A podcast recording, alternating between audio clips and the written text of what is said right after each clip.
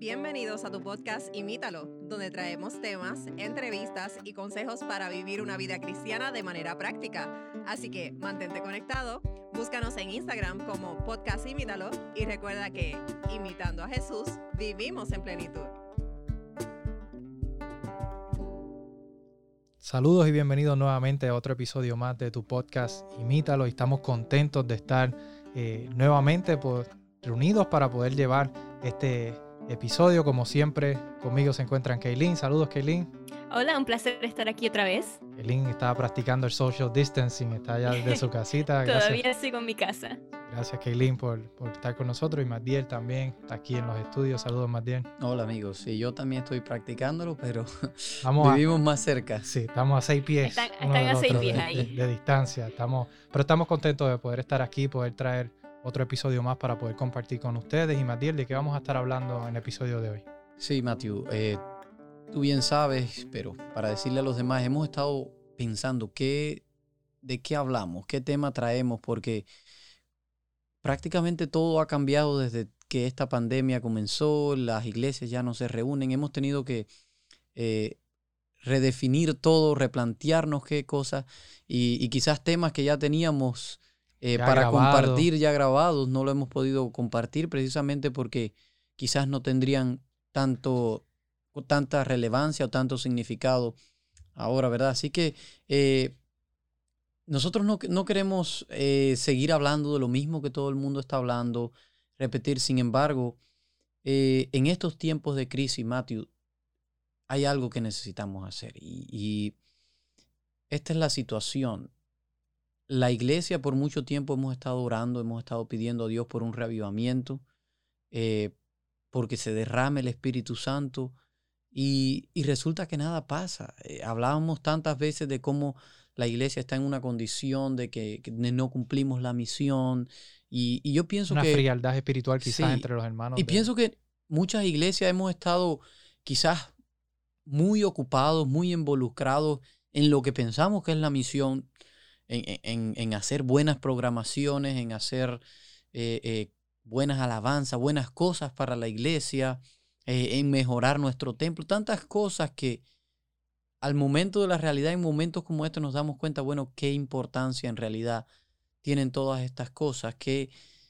Templos grandes, templos bonitos, pero cerrados. Cerrados, de nada sirven. Entonces, todo esto nos ha llevado a preguntarnos y a quizás redefinir qué es lo verdaderamente importante. Y en estos momentos de crisis, eh, muchas personas han, aprovechado para hacer distintos tipos de cosas.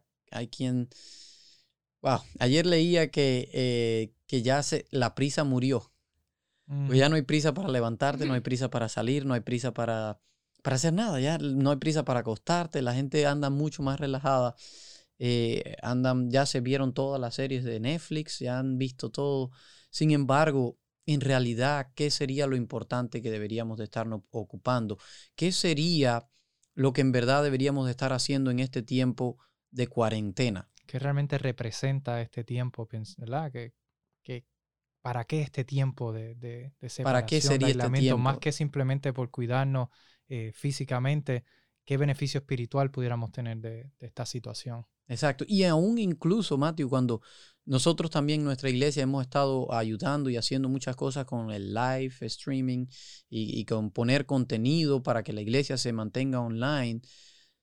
Sin embargo, muchos, muchas veces pienso que los miembros quizás hemos estado concentrados en, eso, en, seguir produciendo, en que seguir que, en ver los cultos online y todo eso. Sin embargo, nos hemos detenido a ver cómo está nuestra vida espiritual, hemos a, buscar de Dios y a quizás encontrarnos con Él que pienso que ya eh, e, ese va a ser nuestro tema de hoy y eso es lo principal que queremos llamar la atención hacia lo que debemos hacer y básicamente el, texto principal que traemos y que queremos compartir con ustedes se encuentra en segunda de Corintios de crónicas, de crónicas perdón, sí, sí, segunda de Crónicas 7:14 y dice así, pero si mi pueblo que lleva mi nombre se humilla y ora, busca mi rostro y se aparta de su conducta, perversa, yo oiré desde los cielos, perdonaré sus pecados y restauraré su tierra. Así que eh, básicamente eso es eh, lo que, lo que necesitamos hacer en este tiempo. Y, y no quizás esperando que, bueno, cuando el mundo entero se arrepienta es que entonces la pandemia va, va a quitarse, pero sí, si nosotros nos humillamos, si nosotros comenzamos a buscar de Dios, grandes cosas van a pasar. Y posiblemente estos sean los eventos que den paso a la segunda venida de Cristo. Eh, pudiéramos entonces preguntarnos, bueno, lo que necesitamos hacer es humillarnos. ¿Cómo entonces eh, podemos llegar a eso? ¿Cómo podemos llegar a, humillarnos ante Dios? ¿Cómo podemos pasar a ese, por ese proceso de humillación? Fíjate, es interesante porque, ah, es interesante que hagas esa pregunta. Mientras yo meditaba en, este, en esta temática, pensaba en, ¿habrá algún ejemplo o, qué, qué historia nos dará la Biblia acerca de esto? Y me fue curioso encontrarme con la historia del rey Josías. Esa historia, para los que la quieran leer, está en el libro de Segunda de Reyes, capítulo 22, versículos 3 al 20. No vamos a leer la historia, así que mencionamos la cita por si alguno quiere estudiarlo de manera personal. Segunda de Reyes, capítulo 22, versículos 3 al 20. Y a modo de resumen, esta historia nos dice que el rey Josías había tenido un padre y un abuelo malvados, se habían apartado de, de, de, de Dios, de los caminos de Dios, habían construido altares a dioses paganos, los llamaban los lugares altos como se le conocían. Y que ellos eran los reyes de Israel, por lo tanto habían llevado también al pueblo a eso. Y como reyes habían apartado no solamente sus vidas, sino también la nación entera de Dios. Y, y es la nación escogida por Dios, la nación llamada por Dios para llevar su palabra, mensaje, su testimonio, que otros pudieran ver a través de este pueblo electo la, cómo Dios hacía grandes obras y maravillas para que también ellos conocieran su poder y estaban totalmente apartados de Dios. ¿Y qué llevó eh, a este pueblo, a esta nación, a un cambio, a una reforma? Nos dice que en, los tiempos del rey Josías, uno de los sacerdotes, eh, limpiando el, templo, encuentran los, libros de la ley, los libros que se habían escrito hasta ese momento de la palabra de Dios, y se los traen al rey y se les lee al el rey. Pentateuco. Exactamente se, cree, ¿verdad?, que, que, era exactamente los primeros cinco libros de la Biblia, los que había escrito hasta ese momento. Y cuando se le leen estos libros al, al, rey, dice que el rey rasgó sus vestiduras, un rey que, que, comenzó su reinado desde muy joven, dice que rasgó sus vestiduras en, en símbolo de, de, de, humillación, de, de, arrepentimiento, de reconocer su condición. Y eh, a partir de ese momento llamó al no solamente a él, sino al pueblo entero una reforma. Destruyeron los altares a los dioses, eh, paganos que habían construido. Comenzaron a adorar nuevamente a Dios, se, le, se reconstruyó, se, se arregló se, el sistema de, de, adoración, todo. Comenzaron una reforma, un reavivamiento una reforma espiritual. Que de hecho fue la más grande que hubo en el pueblo de Israel. En el pueblo de Israel, exactamente. Y, y me llamó mucho la atención porque fue a consecuencia de lo que se le leyó. Y no sabemos exactamente, ¿verdad?, si se le leyó completamente los cinco libros o qué pedazo de los libros se le leyeron, pero es interesante eh, que fue a causa de, de estudiar. Yo pienso que hubo una lectura completa, ah, quizás no en un solo momento, porque dice que él reunió al pueblo y les leyó el libro de la ley, quizás no de un solo, pero en varias partes, eh, él, leyeron todos los libros de la ley. ¿verdad? Indiscutiblemente hubo una lectura de, la palabra de Dios y, y, este, y esto fue quizás el catalítico al cambio y estudiando, escudriñando más en la Biblia, encontramos, ¿verdad? El versículo eh, que se encuentra en, Juan capítulo 5, versículo 39, que dice, ustedes estudian las escrituras a fondo porque piensan que en ellas encuentran la vida eterna, pero ¿qué es lo que hacen las escrituras según ese versículo? Dan testimonio, dice esta versión, pero las escrituras me señalan a mí. Así que Jesús básicamente estaba diciendo, a través de la palabra, a través de la Biblia podemos ver precisamente a nuestro Dios, a nuestro Salvador. Y este fue, pienso yo, el, el, catalítico, lo que causó esa reforma. También eh, encontrar a Jesús. Juan 1.1 dice que eh, en el principio el verbo se hizo carne. Eh, o bueno, lo dice que en el principio era el verbo y el verbo se hizo carne. Y, y ese verbo sabemos que es Jesús. Por lo tanto, lo que dice la Biblia es precisamente ese verbo, ese Jesús hecho palabra. Es decir, que Jesús está ahí en, la Biblia, todo lo, sus enseñanzas, su vida, todo es, es lo que encierra la Biblia. O sea, que a, medida de ellos encontrar esos libros, fueron conociendo mejor esa parte de Jesús que le habían puesto a un lado. Conocer más ah, de Dios, exactamente. porque ellos, ellos, ellos conocían, pero se habían apartado tanto que, que ya ni se acordaban de... Habían pasado varias generaciones. Desde hacía varios, bastante tiempo ya habían pasado varios reyes que lo que estaban era corrompiendo al pueblo. Y estaban en una condición bien baja en ese momento. Y yo no sé a ustedes si, si les ha pasado o a los que nos escuchan ha pasado que, por ejemplo, tienen un dolor de cabeza y dicen, oh, no, esto se me pasa rápido. Pero sigue pasando y sigue pasando y hasta que no vas al doctor no te das cuenta que lo que tienes es migraña. Estás padeciendo de, de migraña o algo así. Y eso mismo pasa eh, con nosotros. Eh, no es hasta el momento en que nos encontramos con Jesús, que tenemos un encuentro personal con Él, que nos damos cuenta en qué condición estamos nosotros, qué tan miserable es nuestra condición. Y en la Biblia vemos ejemplos de eso, comenzando con Josías y otro que me viene a la mente es el del padre que le lleva a su hijo endemoniado a Jesús. Esta historia se encuentra en Marcos 9, 22 al 24. el padre, su hijo, eh, tiene un espíritu malo, está pasando por muchas dificultades y, escucha de Jesús y decide llevárselo a Jesús porque sabe que Jesús es el que puede eh, curar a su hijo. Y dice, dice el versículo, a menudo el, el, espíritu, el padre está hablando aquí, dice, a menudo el espíritu lo arroja al fuego o al agua para matarlo. Ten misericordia de nosotros y ayúdanos si puedes. ¿Cómo que si puedes? preguntó Jesús. Todo es posible si uno cree. Al instante el padre clamó, sí, creo, pero ayúdame a superar mi incredulidad. Y, una cosa que yo veo aquí es que el padre sabía cuál era la situación de su hijo. Sabía en qué condición estaba su hijo y sabía que Jesús lo podía curar y sacar de eso. Pero no fue hasta que se encontró con Jesús directamente que se dio cuenta que él también tenía un problema. Él tenía problema creyendo. Ah, y, le preguntó, le pidió a Jesús que, lo ayudara con, con su incredulidad. Así que vimos una historia quizás del pasado, del Antiguo Testamento, cuando se encuentra con lo que es la ley. Ahora acá eh, una historia cuando se encuentran con Jesús en persona, ¿verdad? Cómo el encontrarse con Jesús transformó su vida. Quizás otro ejemplo de otra persona que tuvo un encuentro también con Jesús eh, fue la mujer adúltera, que muchos creemos que fue la mujer eh, María Magdalena, ¿verdad? que la historia se registra en Juan 8. Eh, sabemos que ella es traída ante Jesús para ponerlo a prueba precisamente a Jesús, de si le dice, bueno, esta mujer fue descubierta en adulterio, la ley decía que pues debía de ser apedreada, eh, y, por lo tanto, pero él, él, eh, querían entrampar a Jesús, ¿verdad? Sabemos porque cuestión de que si Jesús entonces la apedreaba se iba a meter en problemas con los romanos, si no, entonces iba a tener iba a estar faltando la ley de Moisés. Y, el caso es que Jesús, obviamente, es más sabio que todos ellos, supo cómo lidiar con esta situación y, pone, al, e, escriben, sabemos, en la tierra, el que, la frase que se ha hecho famosa, el que no tenga pecado, que arroje la primera piedra, pero, eh, y, y, obviamente todos se fueron, pero lo interesante de esta historia no es lo que pasa con las demás personas, sino es lo que pasa precisamente con la mujer adúltera. Después de ese encuentro Jesús le dice, ¿dónde están los que te acusan?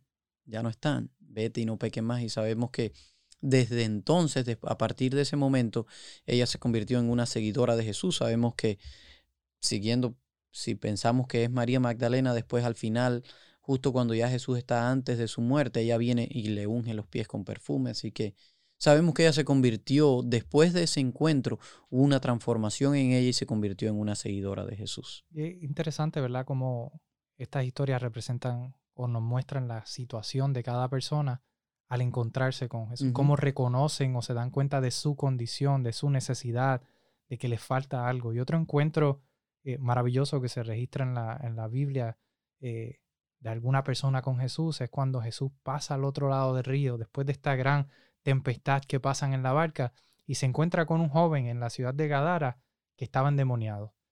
Y ese encuentro, se ha hablado, se ha predicado muchísimo de esta historia, pero es un encuentro fascinante.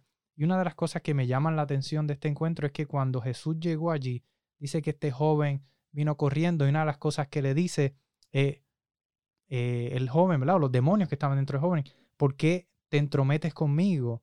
Eh, Jesús, Hijo del Altísimo, por favor te suplico, no me tortures.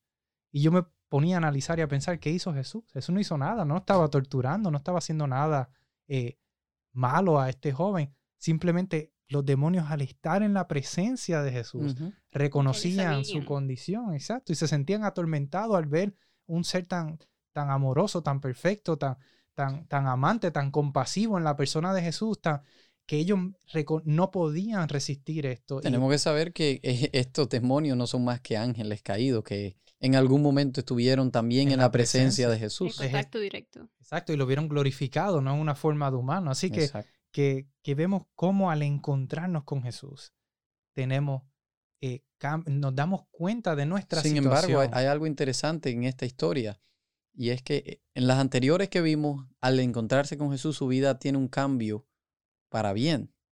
Pero en este caso, aunque el personaje como tal, el humano, tiene un cambio para bien, obviamente ya sabemos, para los demonios no había acción, pero el caso es que va a haber un, cambio cuando nos encontramos con Jesús, puede ser para bien o puede ser para mal. La elección está en nosotros si decidimos quizás ignorarlo, dejarlo de lado o, si decidimos aceptar.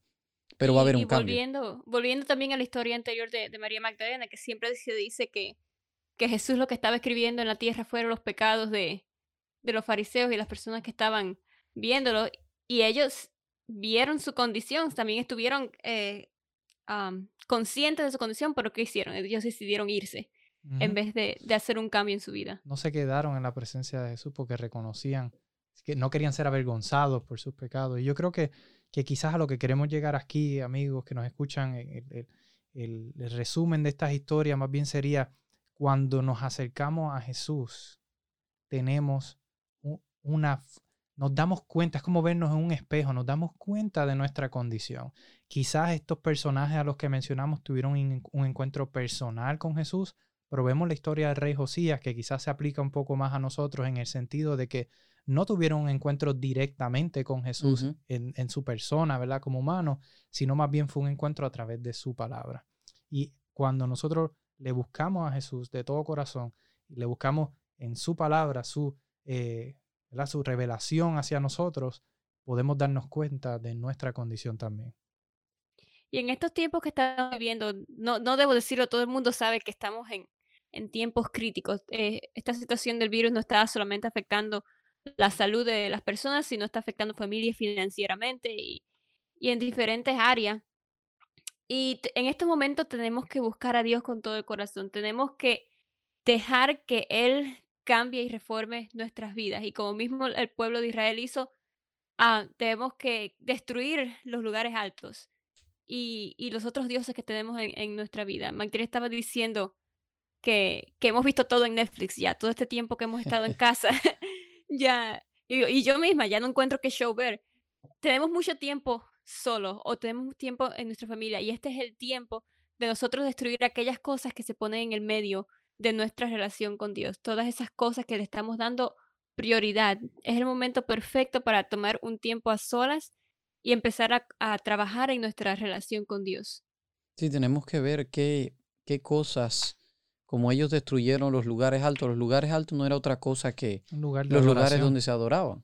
Y, y, a mí me llama la atención, y volviendo a recordar ahora, otra persona que tuvo un encuentro con Jesús es eh, la mujer samaritana en el pozo, eh, Jesús le dice a la mujer samaritana, mujer, viene un momento en el que ya no es adorar en, esos lugares altos, ya no es en Jerusalén o aquí en la montaña, sino es de corazón y, y, y, de en verdad. Y no importa dónde sea el lugar, sino más bien cuáles eh, los motivos. Y pensando quizás, yo pienso, Mati, no sé si te ocurre algún ejemplo, yo pienso que en nuestras vidas podemos estar teniendo muchas cosas que, que, están ocupando el lugar de Dios. Y, y, a veces cuando, cuando yo decido hacer mi deseo, mi voluntad, aún sabiendo que quizás no es lo que a Dios le agrada más, pero bueno, yo decía, ay, esto es más cómodo, esta es quizás mi forma, quizás eso se está convirtiendo en un, en un lugar alto. Eso es así, definitivamente hay muchísimos, muchísimas cosas, muchísimos ejemplos, cosas que pudiéramos mencionar. Cualquier cosa, amigo, amiga, que nos escucha, que está ocupando el lugar de Dios en tu vida, definitivamente está siendo un lugar alto, el cual está, si no le estás dedicando ese tiempo a Dios, se lo estamos dedicando entonces a otras cosas que ocupan el lugar de Dios en nuestras vidas. Entonces el llamado quizás amigos que queremos hacer es que aprovechemos este tiempo de, pudiéramos llamarle de cuarentena, En la Biblia vemos varias ocasiones que se mencionan cuarentenas y Jesús mismo estuvo en cuarentena por 40 días en el desierto, pero no fue descansando, no fue acampando ni sobreviviendo, sino que fue preparándose para lo que venía. Esta cuarentena que Dios nos está dando, este, este, este tiempo difícil, yo pienso que es un llamado de atención para cada uno de nosotros y quizás no tanto para el mundo afuera que no es cristiano, que no, todavía no conoce de Dios, sino para nosotros los que estamos, los que hemos escuchado ya de Dios, los que lo hemos aceptado, quizás necesitábamos un llamado de atención que de otra forma a veces en las iglesias pedimos el derramamiento del Espíritu Santo, pero seguimos actuando de la misma forma. No hay un cambio. Y esto es un, momento especial para que nosotros aprovechemos el tiempo para tener un verdadero encuentro con Dios, no tanto de, de ver en qué rellenamos el tiempo, en qué hacemos con la familia, sino que en verdad decidamos prepararnos. Es un tiempo de preparación porque eh, no sabemos el futuro y, muchas veces nos hemos preguntado qué van a pasar en los eventos del fin y, por ahí hay gente que lo interpreta de una forma y otros de otra, pero el caso es que no sabemos con certeza cómo va a ser, pero lo que sí sabemos es que va a ser un tiempo angustioso y necesitamos prepararnos ahora. Esta es la oportunidad, este es el llamado que Dios nos está haciendo a buscar reavivamiento y reforma y que en verdad estemos en comunión con Él, tengamos un encuentro con Cristo, porque eso va a ser lo que nos va a fortalecer. Que aprovechemos este tiempo y, aún yo sé que hay muchas personas diciendo y esperando que, bueno, ya cuando esto pase, cuando las cosas vuelvan a la normalidad. Sin embargo, ¿se ha puesto a pensar usted qué tal que las cosas no vuelvan a ser como antes? ¿Qué tal que ya no volvamos a los templos?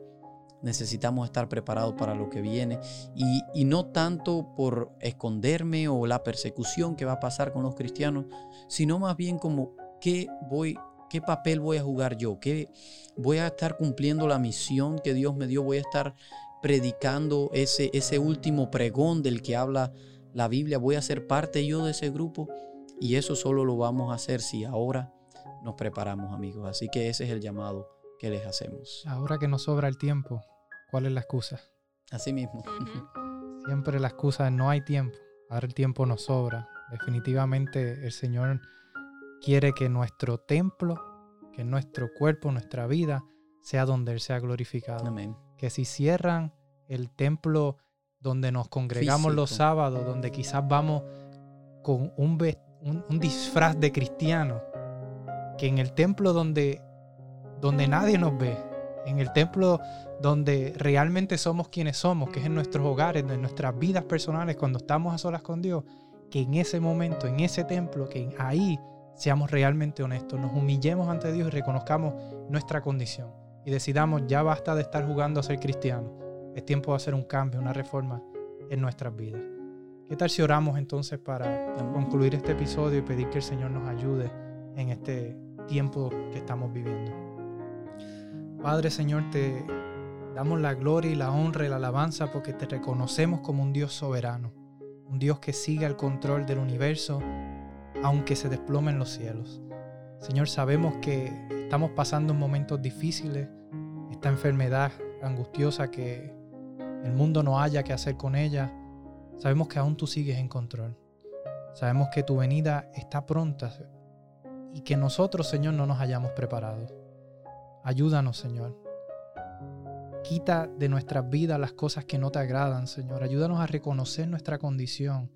Ayúdanos a dejar de perder el tiempo en cosas que no son de beneficio espiritual y ayúdanos a sacar tiempo para el estudio profundo de tu palabra, para conocerte de verdad, para poder no solamente predicar de un Dios, sino conocer íntimamente, personalmente a ese Dios. Hacemos mucho, Señor, quizás, pero muchas veces nos olvidamos, mientras hacemos esa obra, nos olvidamos del Dios de esa obra.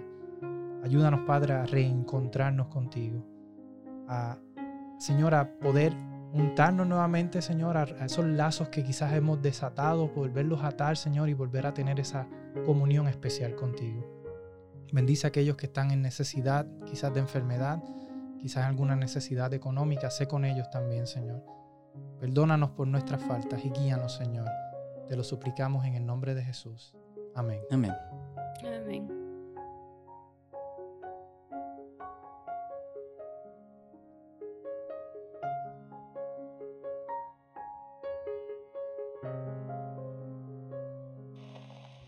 Gracias por escucharnos.